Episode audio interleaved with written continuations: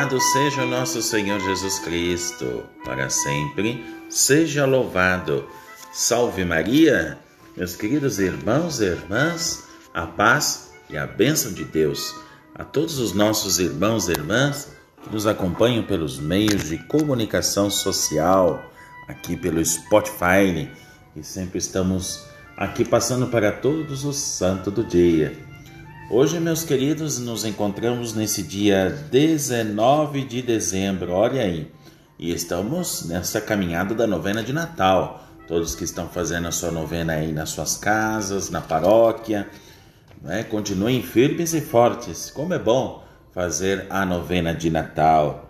Cada dia que encerra esses anseios que nós vemos durante esse ano que estamos vivendo ainda, não é? Até dia 31. Portanto, nós que estamos aí preparando o nosso coração para receber o príncipe da paz. Vamos também em busca de nossos heróis. Encontramos hoje o primeiro santo. Vamos partir agora de viagem a Alexandria, no Egito. Chama-se São Nemésio. Isso mesmo, São Nemésio. Acusado como instigador da violência, era de fato cristão exemplar e, entretanto, foi torturado, queimado vivo, junto com assaltantes violentos. Não deixou de lembrar o exemplo de Cristo morto entre dois ladrões. Grande São Nemésio.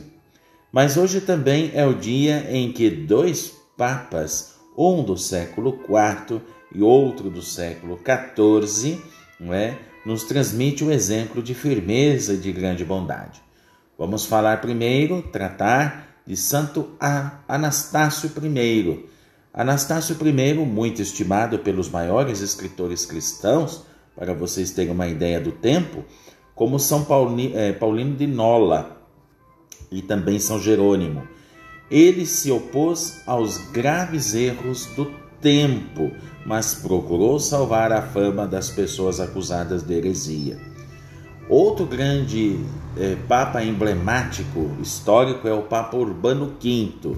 Eu falo muito dele nas minhas formações de liturgia, por tudo que ele foi e tudo que ele é, representa dentro dessa escola, não é, é de formação.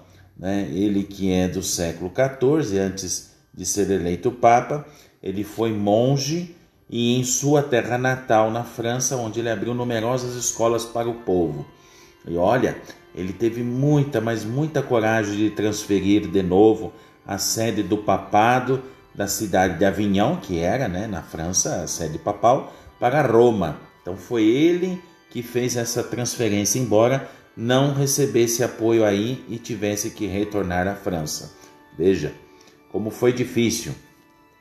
Mas foram homens audaciosos, corajosos, não é?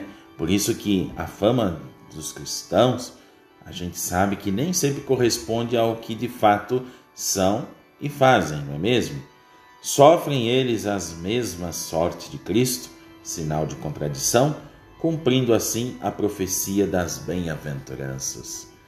Portanto, meus queridos, eu desejo a todos esta paz que vem de Deus.